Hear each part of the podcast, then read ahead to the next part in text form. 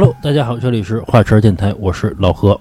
大老李，老郑，小月，本期还是灵异故事啊！在节目开始之前啊，我跟大家说一个事儿，大家可以加我的微信啊，七七四六二二九五。我再说一遍啊，七七四六二二九五。您加我之后呢，我会把您加到我们的听友群里边，有最新的节目呢，我会第一时间分享给大家，好吧？节目开始。我先给大家分享第一个故事啊。嗯，这个故事其实是我们听友的一个投稿。这位听友呢是山东青岛人，青岛小哥嗯啊，说他说自己啊，其实属于这种所谓的这种阴阳眼，有这种灵异体质。嗯有的时候可能这个点儿比较阴的时候呢，能在这个街上看到一些嗯好朋友。嗯说他新搬到一个小区之后呢，然后反正跟那块儿的邻居啊也也不太熟，然后因为他这个搬家的一些事宜啊，经常呢可能要大晚上要要出入搬个家具什么的。说有一天晚上啊，确实那天挺晚的了，然后当他出门的时候呢，这个小区里啊可能也没什么人了。大晚上呢，大家都回家了嘛。他在后面走，他看见前面啊有一个，从背影看啊，大概可能这女的啊三十出头，岁数也不太大，背着一个小学生用的那种双肩包。反正从背影看呢，猜测啊，嗯这个容貌啊，可能不是那么出众，可能就是一普通人儿啊啊。是什么引起他的这个注意呢？是这个女人后面啊，大概有一个比她高一个头左右的一个男人，就像粘在她、挂在她肩膀上一样，跟着她走。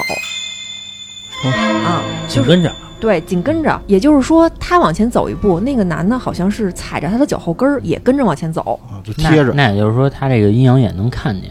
对他看见那个女的后边挂着一个男的，嗯啊，问问他想不想关，找我来。嗯，然后并且他还很清楚地描述出了那个男的的外在形象是什么样：嗯咖啡色的裤子，淡黄色的衬衣，头发是偏分，可能有点像郭富城嚯，啊，就是描述的就是非常非常清楚。嗯然后因为这个小哥哥确实是多年的灵异体质嘛，有经验，他就觉得这个人啊，不管从外在看啊还是怎么样，肯定不是人，活人。对，然后他当时就觉得，我既然搬到这个新的小区里面，也都是我的邻居，虽然我不认识这个女的，那我是不是也应该干涉一下啊？毕竟这事儿让我看见了嘛。嗯大晚上的啊，胆子挺大的，他就追上去了。追上去之后呢，他就拍了拍那女的。他当然一拍那女的，那女的肯定也是一愣啊，肯肯定就问他是大晚上的你拍我，以为 劫我钱呢，也愣了一下嘛。然后他就问他说：“您最近有没有觉得身上特别疼啊？嗯，尤其是你这个肩膀啊，还有后后背什么的。啊累得慌，对，当时啊，那女的呀，以为他可能是卖膏药的，或者推销什么这个特效药的呢。大晚上肯定会有那种防备之心嘛，就问他说说你干嘛呀？你是骨科大夫啊，还是怎么着？我不买药啊，可能说了类似于这样的话。然后这小哥哥呢说说您啊，您别误会，我不是卖膏药的，我也不是什么骨科大夫，我也确实是嗯没有办法帮助您啊。但是我只能说这个我看见什么我就跟您说。您知道您这后边一直背着一男的吗？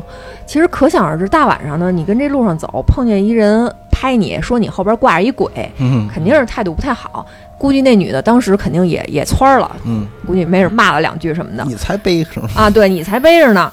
然后人家这个小哥哥也没急，就大概的就把那个男的的什么体貌特征，就郭富城那脑袋，然后什么穿什么衣服什么的，跟这个女的描述了一下，嗯说这个女的当时就愣住了，然后两秒之后啊，眼泪噗噗的往下掉。嚯然后就跟他说说您真能看见是吗？说您说那个人啊，就是我老公，您说的那个衣服就是他去世的时候穿着的那件衣服。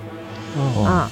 聊着聊着呢，那女的呀，还从这个书包里啊拿出了一个这个钱包，钱包里有一张照片儿，就跟他说说您看啊，这就是我老公，大概四年前他在路上被车给撞死了。那个时候我我那孩子其实才一一岁多，我这些年过得也确实是，反正思念也没办法，我就一个人就拉扯这这孩子呗，其实也可以理解嘛。然后他说：“好在啊，我最近啊谈了一男朋友，他对我和孩子其实都挺好的，然后我们两个也准备结婚了。”他说：“那那我这老公是因为我这个要结婚了，怕这个新的这个男朋友对孩子不好，所以才来的嘛？我这有什么办法能让他别再跟着我了？确实那时候感情深，毕竟人走茶凉的嘛。你这个是死去世这么多年了，一跟着也能理解。是啊，然后这个小哥就跟他说嘛，说您跟您老公啊思念他也好，你们感情深也好啊，这个我都能理解。但是你这个身上啊一直带着这个死去人的这个照片儿，就容易让他产生执念，他会因为这股执念走不了。啊，呃也就是说，也有可能是恰恰是这个女孩儿让她老公一直留在她身上。是她老公以为你还不舍得我呢啊啊，对，然后这个小哥哥就跟她说嘛，说现在啊，你看您这个人还是得向前看嘛，您找着男朋友了，这老公也去世这么多年了，是吧？孩子也小，你也得继续生活下去。你说你这以后啊，就不要再带着你老公的这个照片了，然后你带着你的这个男朋友啊，去你老公这个坟前呀。你们两个一块儿去祭拜一下，让你这男朋友跟你老公念叨念叨，说肯定以后会对他们娘俩好的。在祭拜的时候，把她老公的这个照片烧了。又过了一段时间之后呢，可能这个她这个搬家的事宜都已经处理好了，顺利的住到这个小区里面了。有一天在这个超市的时候，又遇到这个女的了，嗯然后就悄悄的就过去问她嘛。肩膀还疼不疼啊？其实问肩膀疼不疼的意思，就是想问问他这件事儿到底处没处理。嗯是然后啊，然后那个女孩就跟他说嘛，说确实是按照您说的这个方法呀、去处理了一下，肩膀疼不疼的呢，倒是没觉出来，但是我觉得怎么着，我也算是给我老公一个交代了呗。反正就是分享了这么一个故事。那嗯男的说：“现在你可以买我的膏药了。嗯，给两万块钱。反正这个故事，我觉得还是就是，如果人去世了，但是钱包里放他前夫的照片，也能理解这事儿啊，还是代表一种思念嘛。其实也可以放，就别放什么其他东西就行。其实放个照片，我觉得应该是没有问题的。你说放一照片，拿一个观音菩萨，一个也是一”镇着，啊镇着他嗯，镇着人家啊，啊，就是因为这个照片啊，不让这个亡魂走，同时呢，再弄一个观音菩萨天天折磨着他。嗯你到底是想他还是恨他？你弄一八大金刚，这个阴阳眼这事儿啊，我之前嗯看一节目，那几位大师说呀，我能帮你开阴阳眼，跟一个普通人说，啊，但是呢，我会开不会关。张老正啊，啊，你要同意，我就给你开开。嗯结果啊，这普通人啊都不愿意，每个人都不愿意。嗯结果呢，现在也不知道那大师到底能不能开啊？不是说拿什么什么叶子跟什么牛血、牛眼睛什么、牛眼泪什么的抹一下对对对，嗯能开啊。行吧，那个老郑来下一个故事啊。我这个故事比较短啊，嗯这个其实讲的是一个跟那个金口诀有关的这么一个故事。金口诀是什么呀？金口诀就是说我说什么就是什么，哦哦哦比哦，如我说老何你被车撞死，然后一会儿你就嗯，对吧？我那你不是世界上最牛逼的一个人吗？乌鸦嘴这呗，个也有好的嘛，也有好的嘛，对吧？比如说我我说老何大富大贵，哎明儿你就发财了。是当然啊，就真正的叔叔不是这样的啊啊啊！但是据传说啊，民间是就是有那种人天生是有这种神通的。啊，这个故事呢，其实发生在七八十年代，嗯然后镇上呢有两个人，老王跟老张。嗯然后这个老王呢，就是也是刚刚调配的工作，嗯去蛋糕厂了。嗯老张呢，然后去了火葬场了。啊啊啊！然后有一天呢，老王呢就带着他孩子，老张也带着孩子，俩人都撞见了。嗯然后这个去这个蛋糕厂的这个老王呢，这嗯孩子呢就跟老张的孩子说说，哎，我爸爸现在在那个蛋糕厂，啊回头给你们拿大蛋糕啊，啊！反正就这样。然后老张的孩子就说呢，我爸爸在火葬场，回头你们全家都来啊。然后这老张一听说说说他们这熊孩子，别他妈瞎说话。嗯然后过仨月呢，老王那个一家三口就真送到火葬场了，啊，啊、啊然后就等于就是出事儿了。啊嗯！所以说这个就是怀疑这个老张这孩子呀，就可能真的有这方面的神通。啊后来也不让这个老老张那孩子瞎说话了。啊，这个据说啊，据说是一真事儿。啊，啊，这就是刚一毕业然后分配嘛，一个是庆祝生日的，一个是庆祝诞辰的，是吧？人就说嘛，别老乱说话嘛。嗯人说乱说话，有可能说的什么金钱眼儿里边，我也不懂这是什么东西啊。说的说中了之后就开始特别准也有人说嘛，说小孩儿有时候说话就是准啊啊！啊，为什么都让小孩给老人拜年呢？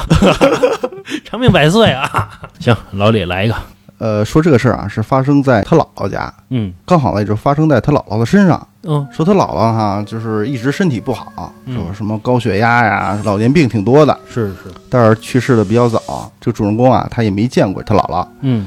这些事儿什么的都是从他妈呀、从他姨舅嘴里传出来的。嗯啊然后这哥们儿呢，他是北京的，嗯。在北京的农村，具体哪儿呢？他没说。以前的那个北京农村也是住平房。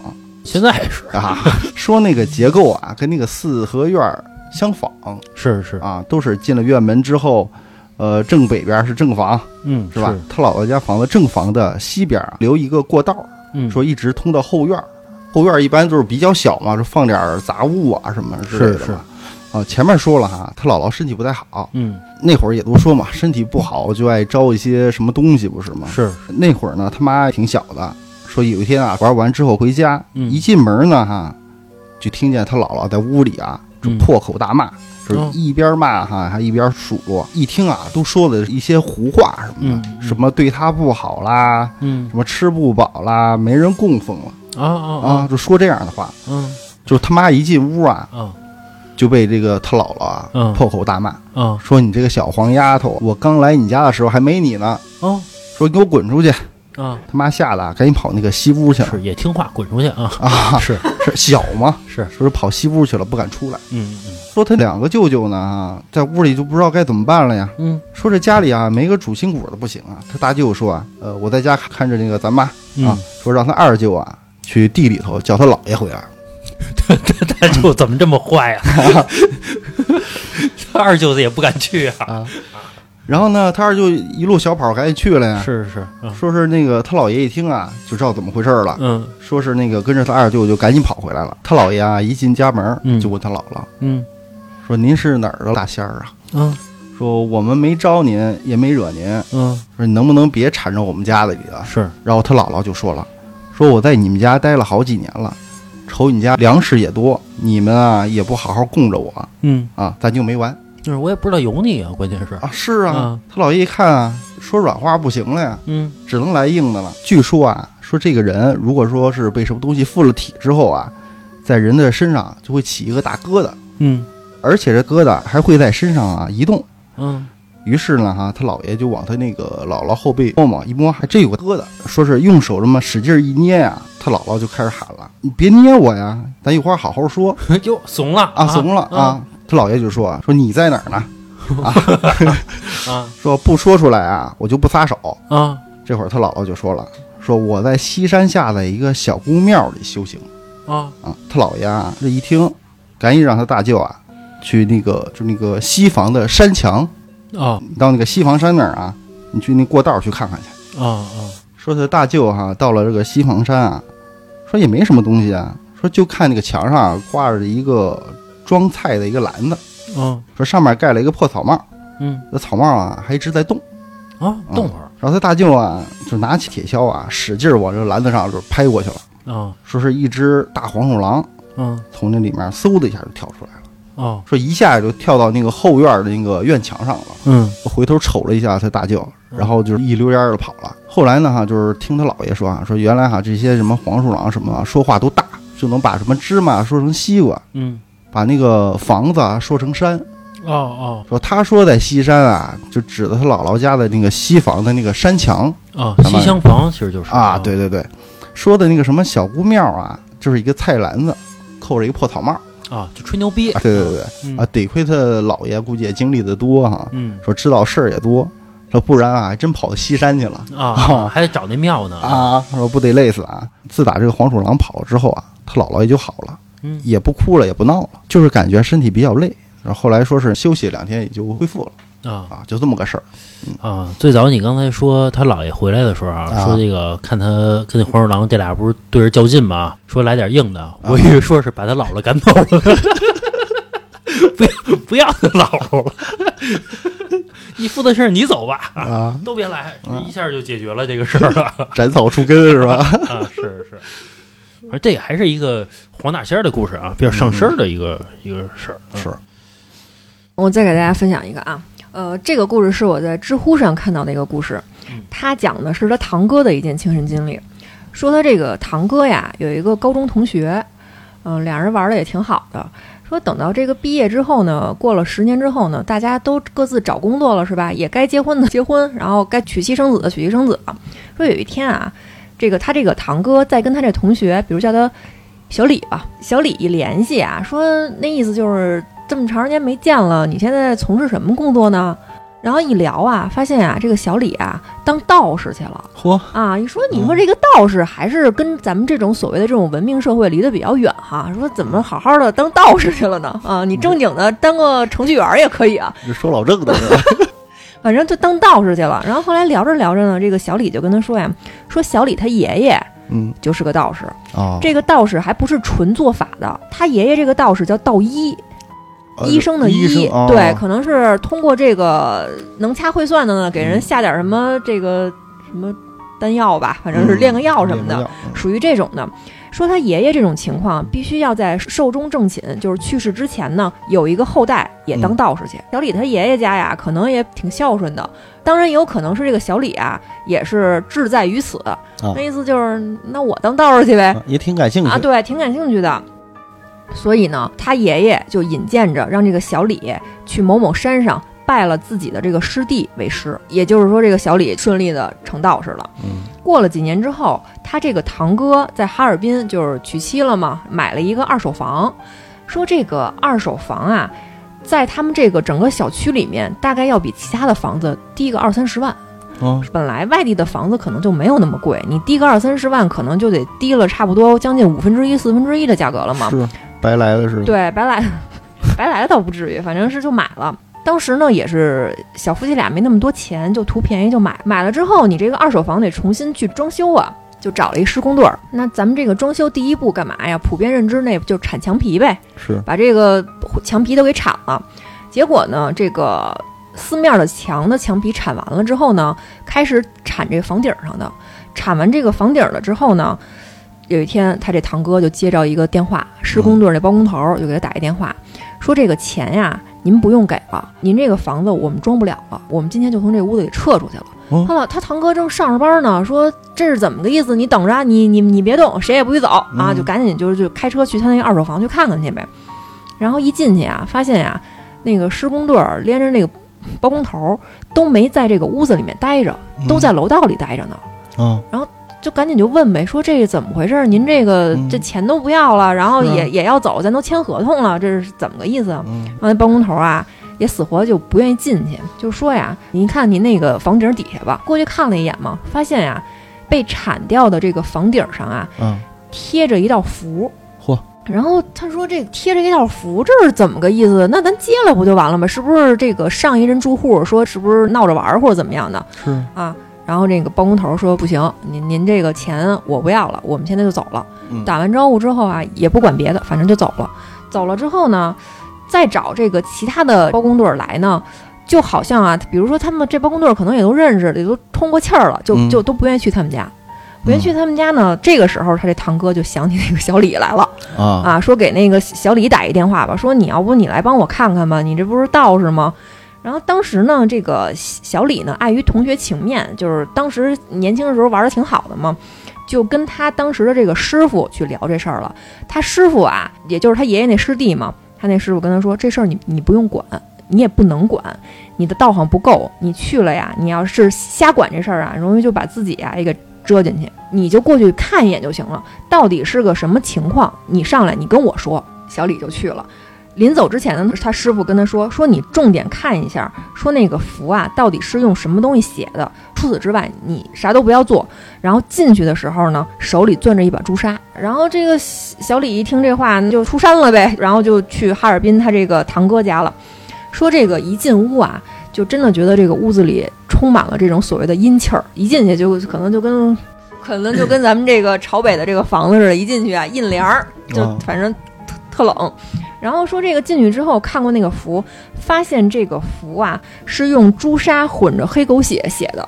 说一般这么写这么贴的啊，都是因为这个房子里面有人横死过。因为这个小李记着他师傅的这个嘱托，说这个事儿不能管。那同学情面是同学情面，师傅说的话，那我得听啊。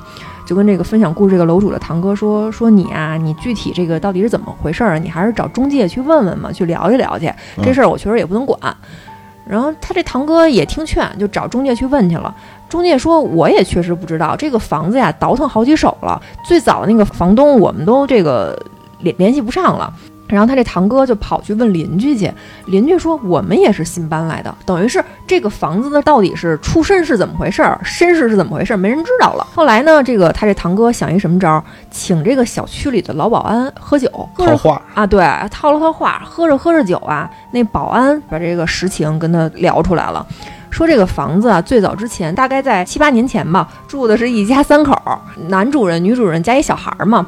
说这个男主人啊，精神有点问题，成成天去就有点安家和那性质，就成天呀就怀疑自己老婆在外边偷人呢啊，啊。有时候待着待着呢，就跟踪他老婆，然后偷看他老婆的这种什么手手机呀、信件呀，然后翻他老婆的包。你这个也没有缘由，他老婆当然烦了。后来有一天呀、他老婆收收到一条信息，哎，他就听见了。听见之后呢，非要看。然后那天呢，也是犟，就是两人因为这事儿可能是闹得挺不好的，说你你要看，我就不让你看，我非要看，那我还不让你看、嗯啊。聊着聊着呢，这男的呀犯病了，拿了把菜刀。把他这个老婆的头给剁下来了，都不是说我抹一脖子，呃，是吧？然后滋出血来，你死了就完了呗，是直接把脑袋给剁下来了。剁下来之后呢，他儿子也也在一边呢，大概是七八岁吧，吓傻了呀，连哭 带跑。然后这男主人一看呀，我杀人了，我也活不了了，留你一个小玩意儿有什么用啊？我连你一块儿杀了吧，把自己的儿子也给杀了。杀完之后呢，这个老婆孩子全死了，他就一拉窗户跳下去了。这就是这个房子最早的一个这个身世。有人说这个打听完了之后啊，他这个堂哥心里头也挺犯嘀咕的，说那怎么办呀？然后跟自己家里人、跟父母啊、双方父母什么的一聊啊，老人他们不信这个，觉得你这是属于迷信。你这死过人，那都倒了这么多手了，能有什么事儿啊？好说歹说的，冲外地啊找了一个这种所谓的包工队儿，给这个屋子里面装修了一下，这小夫妻俩就住进去了。说住进去之后啊，他这堂哥那媳妇儿，也就是说他堂嫂嘛，是一个就是有点偏胖的一个小姑娘，可能是大概得有个一百四五十斤吧。说住进去一个月，瘦了三十斤。嚯！啊，说人一见面说，哟，这是生什么大病了吧？你当然，你女孩可能觉得瘦了本来高兴，但是你这个人脸色呀，包括气色什么的，完全就不对了，就真的就跟那个鬼上身似的，那感觉是整个人状态都是不对的。然后说他这个堂哥平时也没什么爱好，就爱打篮球。每次打完这个篮球之后啊，一回家晚上都做噩梦，梦见有一女的就在床角，就披着大长头发，一只冰凉的手就一直攥着他脚腕子，一攥攥一宿，也不知道啊，也不知道干嘛，就攥着脚腕子。然后他想蹬啊，也蹬不下去。然后这个一宿睡睡的吧，半梦半醒的，就老觉得啊，这脚腕子让人薅着。等到第二天起来一看呀，这脚腕儿就肿得特别高。然后后来这个住了大概是小半年吧，这小夫妻俩受不了了。那媳妇儿可能说：“我他妈再瘦啊，我人就瘦没了。”嗯，那个他堂哥可能觉得我这脚腕子再让人攥呀，他 妈折了，他妈截肢了得。嗯然后后来也没办法，这个房子就是基本上就打了骨折价，嗯就给卖出去了。卖出去之后，这个就在另外的地方又买了一个更小一点房子，因为你这个可能要赔不少钱嘛。他就分享了这么一个故事。哎，那个日本有一职业叫凶宅试睡员，就是说只要是这个宅子里死过人，嗯嗯，然后这个小哥们儿就去，啊，就睡一宿，就看看到底有没有事儿。嗯然后据说这个月入在起薪啊，在六万人民币。嚯，说这个房子装修的这个事儿啊，我之前在网上看到一个说法，就是咱们都知道这个中国这个木匠的鼻祖叫鲁班，嗯是吧？不是那个王者荣耀里面那个小小矮墩儿那鲁班七号啊，嗯，啊，鲁班呀，说他最开始可能是倒腾这个雕个东西呀，做个木工活儿什么的，然后后来呢，开始接触这个玄学的事儿了。说他那个时候就真挺牛逼的啊，说他这个木匠已经跟这个所谓的这个玄学联系在一块儿了，说他真的是能做一个东西就飞上天。哦，后来呢，他因为怕自己的后人，因为他的这个后人可能就是我们所谓的这个包工队儿嘛，泥瓦匠嘛，嗯可能是他怕这个有人觉得这个职业太低贱了，而欺负他的后人，他就写了一两本禁书。到现在这个书就是咱在网上可以查到，叫《鲁班书》。为什么把它称为禁书呢？是里面不仅给你描绘了特别这个精巧的这种工艺结构，比如说你这个一搭那个一搭，门儿就撞上了，开不开了。不光是这个，是因为里面写了好多这种所谓的这种阴阳秘术。我举一个最简单的例子啊，比如说这个装修队儿的时候，比如说这个木匠或者这个泥瓦匠嘛，比如说他在这个主顾家里觉得是受到欺负了，然后你不给我结这工钱也好，或者说你这个拿话挤兑我也好，嗯。我在刷墙的时候，我在你的这个墙里面，我放一个碗，再放一个筷子，我给它砌在墙里面，然后这个主顾家里面，等到真正入住的时候，就会一到夜里面就听见有人敲碗，嚯，就是里面写的全是类似于这样的这些玄门秘术。有点像下降头。对对对，，有点那意思，说他是为了保护自己的这个后人，让他们能够得到世人的尊重，就是我是有本事的，你别欺负我。所以写了这两本禁书。嗯，鲁班其实他那个书有上下两部，然后然后说现在只不过是上部，然后说在流传，说下部真正是这个阴阳秘术，而且最早的那个五弊三缺这个词儿，很多人就是说这个是从那个鲁班这一块儿，然后才有的这个词儿，因为只要是学这个这个这个鲁班这一块儿的法门的。就是全都会有五弊三缺的现象，就比如说眼睛瞎呀，什么听不见啊。因为那个鲁班的术法，据说啊是不需要开坛做法的，就我直接一学，就比如说你这筷子跟碗这个，其实我可能不需要有任何修行，我就可以用这招。对，可能写个符或者掐个诀就行。掌握这种绝对能力的时候，你肯定得付出点什么嘛。嗯嗯嗯，那不是鲁班这招是最厉害的吗？嗯你也不用学，学个形式。可是你自己也会受到伤害啊，啊，对吧？你自己也会受到伤害。不是说最早那个谁说那个说那诸葛亮啊 就会吗？啊，对吧？人家说诸葛亮不就是会天气预报吗？看天气是啊吧？，不过在古代那会儿他是很厉害的啊。诸葛亮学的是奇门遁甲，反正吧，这个任何一个工作干到头的时候，最后都玄学，是吧？一般都是。小月刚才说那个在墙上贴一幅，其实之前我也看过一故事，但是大致我不太记得了啊。嗯但是也是说是一个人买了个二手房，嗯然后在装修的时候呢，他是拆那个镶在墙上的大衣柜，啊。拆的时候发现里面贴了一幅。哦，啊，指不定之前的人怎么做法呢？对对对，行吧，我分享一故事啊，这是呢，我之前和咱们就是群里一个听友人一块儿吃饭的时候，然后他给我分享了一个故事，也是很短啊。他说他们家呀在内内蒙，在内蒙呢，他们家一亲戚就是他小姨是在这个这个医院啊，在这个急诊科当这个急诊护士，嗯所以呢，就是经常会接触死人啊之类的一些事儿。是，但干时间长了之后呢，他们也不信这些东西了，他就觉得这个就是物理嘛，完全是物这个唯物主义嘛，不信。直到有一个事儿之后，让他发现，操，原来世界上是有这个灵异这种东西存在的。嗯是有一次呢，是大夜里边的，你拉过来一个病人，就是他们帮他抢救嘛，结果没抢救过来，但是呢，他们确实努力了，弄得浑身是汗呀，包括什么心肺复苏啊之类，弄浑身汗。然后他这个正好他值夜班儿，没救过来呢，然后他就通知家属嘛，正常的你就开始这个，比如开始这个停尸房啊，包括这什么什么火葬场，开始一系列的后续的工作了啊。嗯然后呢，他在中午的时候，他值班也就结束了，中午该下班了。下班的时候也洗完澡，然后换好衣服，该走的时候，走到这个医院的门口的时候，他发现夜里去世那个病人正好往里走，走了一对脸儿，哦然后他就惊了，啊因为他十二点的时候刚刚处理完这个病人，所以他这个面孔啊、面容啊，包括他这个形态啊记得很清楚。结果走过去之后，走一对脸儿，那人冲他感谢似的点了一下头，啊啊，那意思，当然也没说话，那意思就是感谢你要救我嘛。虽然没救我来，但是我也明白一个事儿是感谢你的意思。嗯，就跟熟人你点个头，对对对，嗯然，后就走过去了。从此以后，他就对这种事情特别有敬畏之心了。是不是忙累了眼花了？啊，也有可能。不过啊，我觉得通过这事儿之后啊，比如说之前救五分钟，嗯这次能延长到十分钟了，嗯嗯，多救点人啊，啊，人还是有这个感谢之心的。也许是啊，是。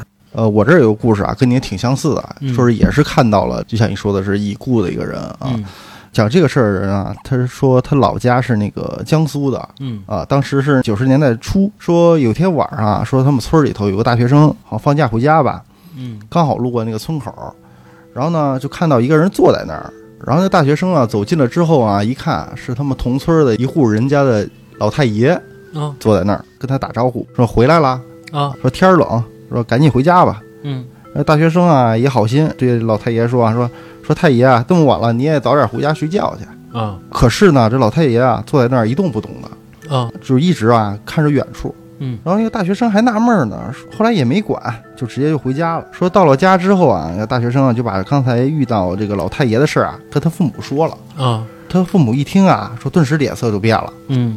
说今天啊这个老太爷去世了，啊。说遗体呢还躺在他们家堂屋里头呢。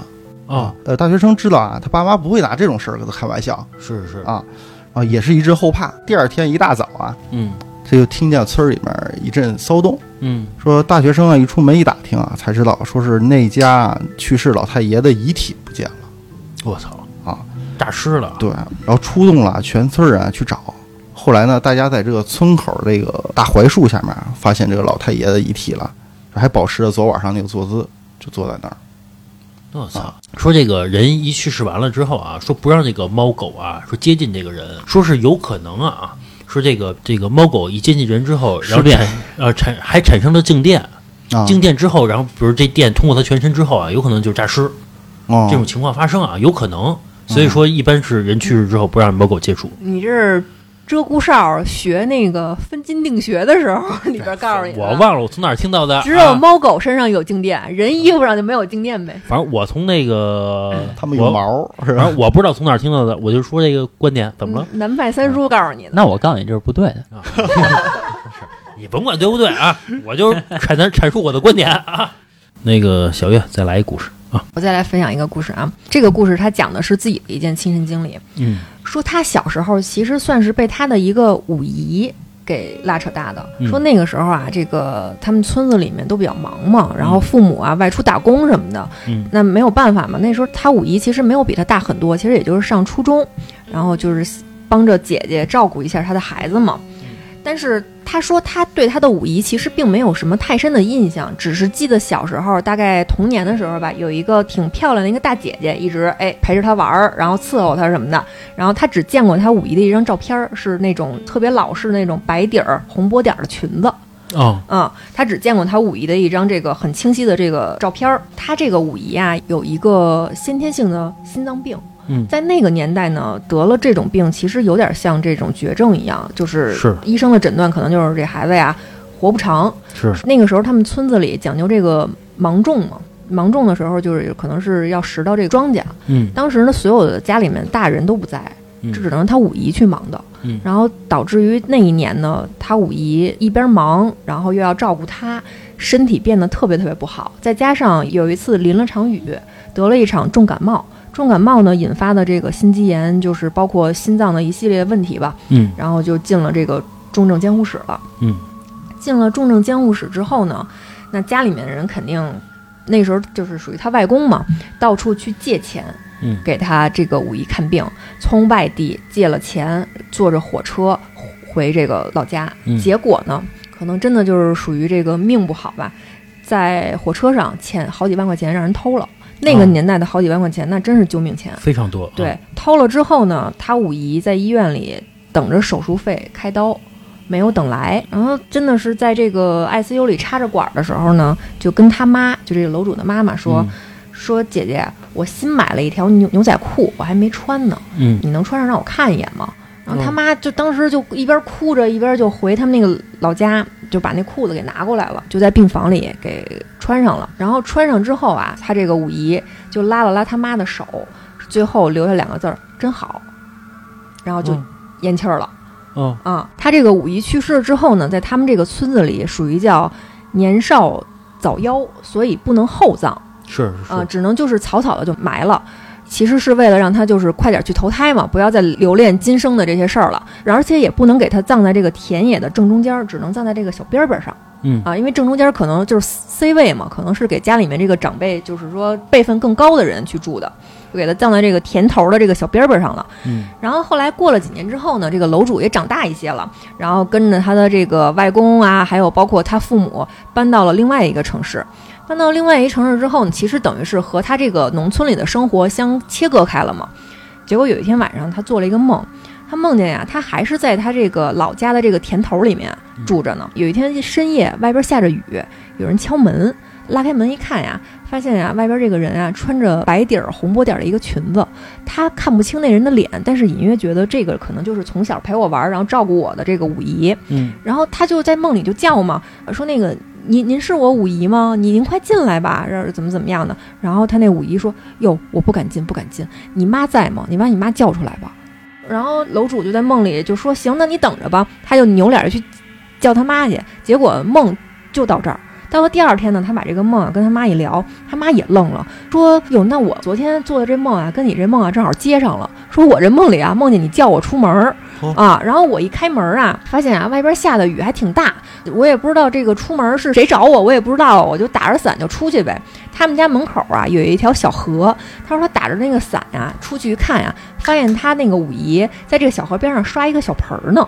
然后淋得满身都是湿的。他就说嘛，说那个你干嘛呢？说下这么大的雨，你赶紧进屋啊！然后他那个五姨死活就不答应，就不进屋。刷完那个盆儿之后呢，就转过脸来跟他说：“说姐姐，说以后你你给我烧纸啊，能不能不要经过爷爷奶奶的坟？说每次你经过他们的坟，然后给我烧纸啊，你一走，他们就来抢我的钱。说我在这边穷的呀，饭都吃不上了。这个楼主跟他妈把这个梦一对。”当天下午啊，就带着这个楼主回老家了，然后绕过他们这个，他管他妈的爷爷奶奶可能是叫老祖呗，绕过他这个老祖的坟，去给他五姨烧了很多的纸钱。然后他说那个时候他岁数不大，但是也记得特别清楚嘛，说恭恭敬敬的给他这个五姨磕了几个头，把他最喜欢的这个旺仔小馒头，哎，放在他五姨的这个坟前边了，也算是感谢他小五姨小时候拉扯他长大的这个恩情嘛。后来又过了好多年。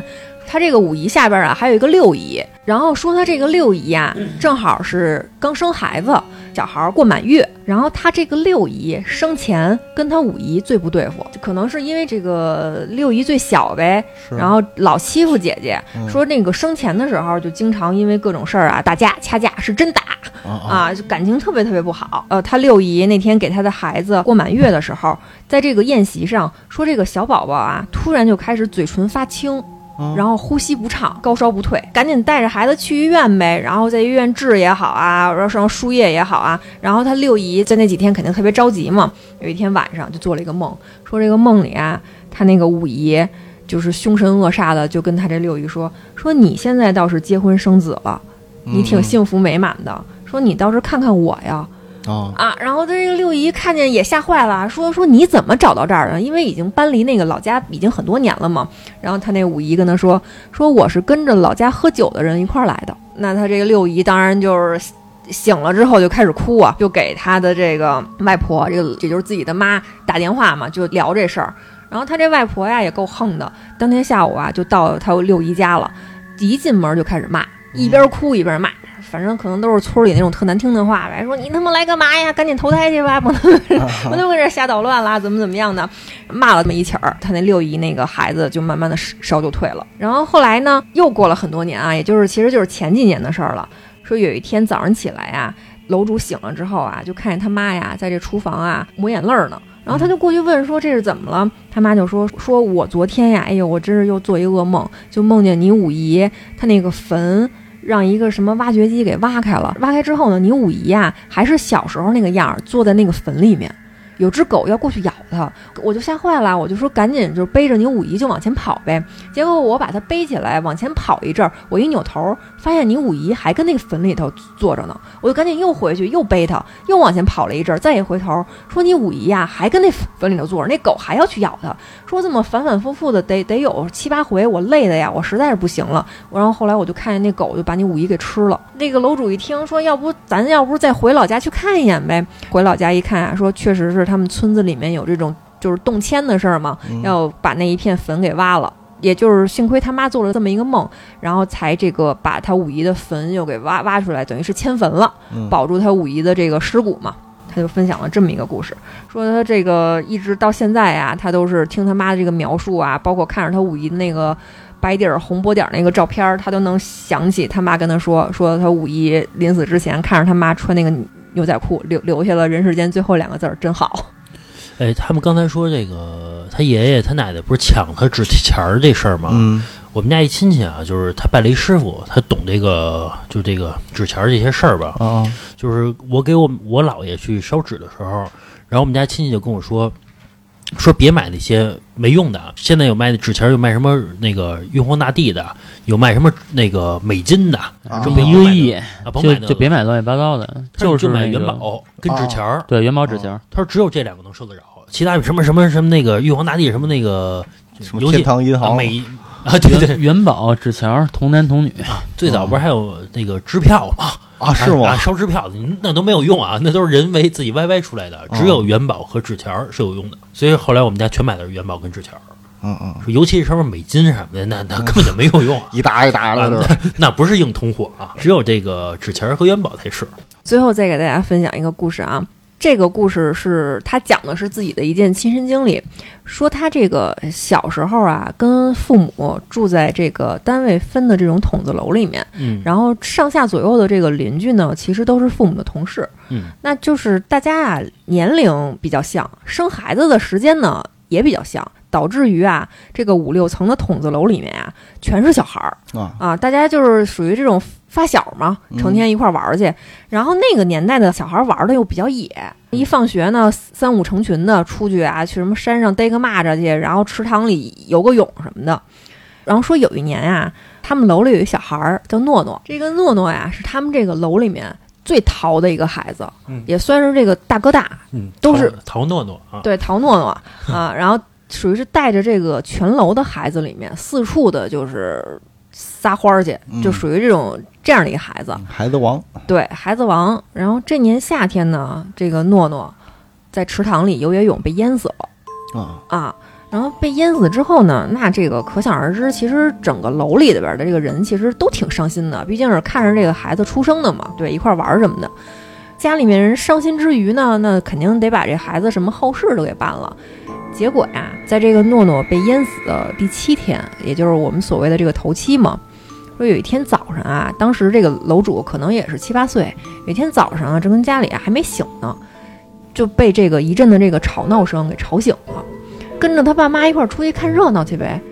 是怎么着？这个诺诺呀是住他们家楼下，然后这个吵架的人呢是诺诺的父母和诺诺的这个邻居。然后这两家人为什么吵起来呢？他就听了一大概，说那个诺诺的那个邻居啊，就抱着他们家这个孩子，嗯这孩子哇哇哭啊，跟妈的这个怀里面，他妈呀就指着那个诺诺的父母就破口大骂。他还觉得呢，干嘛呀？这个人家家孩子刚去世刚没，多大的 邻里仇恨呀！是嗯啊，结果就去过去听了一耳朵，七八岁的小孩儿可能也记事儿了，就听见呀，那个诺诺邻居就抱着那个他们家哭的孩子，就破口大骂嘛，就说说你们家这孩子呀死了还来祸害人，哦。说你看看给我们家孩子吓的。哦，啊。当时这个孩子呀，可能也好热闹，就问了问其他的这个人，说一聊是怎么回事儿，说这个邻居的孩子昨天晚上哭了一宿，说在这个床上啊，就是大小便失禁，啊，就嗷嗷叫，说说我看见诺诺了，说这个舌头伸的特别长，然后脸都是绿的，就跟床角那站着，但是只有这孩子看见，爹妈看不见。嗯然后就是这说这么闹了一宿，这爹妈可能就是 心疼孩子嘛，说就抱着他们家孩子就跟那个那个诺诺那父母就跟那吵。那父母能怎么办呀？就哭呗，跟人道歉，这怎么道歉呀？那那我我还想看见呢，我看不见，那怎么办呀？非要找你们家儿子去玩儿去。然后结果呢，这件事儿就属于是不了了之了。结果又过了四五天，又是一个早上起来，这个楼主啊又被吵醒了，说这回啊闹得更凶了。然后他就赶紧儿就就是也兴奋呀，就赶紧去楼底下再看去。好看热闹啊，对，好看热闹。说这回再一看呀，反过来了，是这个诺诺的父母，就是撕心裂肺的，就是跟那个邻居跟那儿吵。他这邻居呢，倒是唯唯诺诺的，就跟那儿站在门口啊，也不说话，就抱着他们家孩子。后来继续打听呗，说一问呀。是怎么着？说这个邻居觉得自己家孩子被这个死去的小孩缠着，肯定这得出事儿啊，就找了一个所谓的这个高人给看了一下。高人啊，给出了一什么招儿？说你在你们家门后头啊挂一桃木剑，准备一碗黑狗血。哦说如果说啊这个小孩再说看见那个诺诺了，就拿这个血泼他。嗯结果第二天呀、那个诺诺那个妈就疯了，就跑过来就敲他们家门，说昨天夜里诺诺给我托梦，说他呀想找你们家孩子玩儿，然后你和你们家孩子不但骂他，还拿开水泼他，给他烫的呀特别疼，然后跟我这儿哭了一晚上，说你们家是不是找人做法了？也挺不讲理的。那你们家孩子变成鬼吓唬我们家，我们家还不能做 做法。然后反正两家人啊，因为这个事儿啊，其实闹得特别不愉快。到最后的结果是啊，诺诺这个邻居搬走了，说得得得哦，惹不起你，那我走呗。然后结果搬走之后啊，说他们这个楼道里就那个经常能听见小孩拍皮球的声音。哇然后后来到最后是怎么着啊？是实在是没有办法，就街里街坊的人都受不了了，就都在自己家门口贴了个符。然后过了挺久之后的，然后这个诺诺的父母也搬走了，这件事儿才慢慢的平息。他就分享了这么一件事儿。其实这个故事两头都能理解。对吧？比如自己孩子没了，你说不难受的了。对，然后你你们还要拿开水泼他，嗯嗯，对吧？孩子本来也是属于叫英年早逝吧，英年早逝也属于叫横死的，嗯，本来心里就不平衡。然后邻居那意思，你们家人死了，你说跟我有什么关系啊？嗯你还祸害我们家孩子来，回头再把我们家孩子带走，怎么办呀？啊，能理解这事儿，嗯。说到那个门后头贴符，我想起一个事儿来，嗯。就是好多年前我去我一个同事他们家的时候，他是租的房子，就一进门，门框的上头嗯。就贴了一个符，啊，这个是这个那个以前来人录过音那我那发小安子，嗯，他们家全是符，贴的满家都是，满家都是。我那发小他们家刚一进门的时候，最早是一鞋柜，嗯后来呢，他们家改成一个摆着那些弥勒呀、什么观音啊，摆了好 嗯啊，摆了好几个这这个菩萨这像什么的。嗯嗯。然后后来，然后我一去他那个屋子门口呢，全是那个门框上也全都是符。后来我，一进门是吧？对对对，不是一进门，是这个他的屋子卧室的门框哦哦，哦上面。后来我问是你为什么呀？嗯，他说是我们家找了一个大师给看了，说得这么摆才行哦啊。行吧，这期节目到这吧。喜欢我们节目的朋友呢，可以加我的微信七七四六二二九五。我再说一遍啊，七七四六二二九五。您加我微信之后呢，我会把您加到我们的听友群里边，有最有最新的节目呢，我会第一时间的分享给大家。呃，包括您还可以在这个群里边跟大家一块聊天啊。呃，您还可以关注我们的微信公众号，就是华晨 FM，就是电台的名字，好吧？这期节目到这吧，拜拜。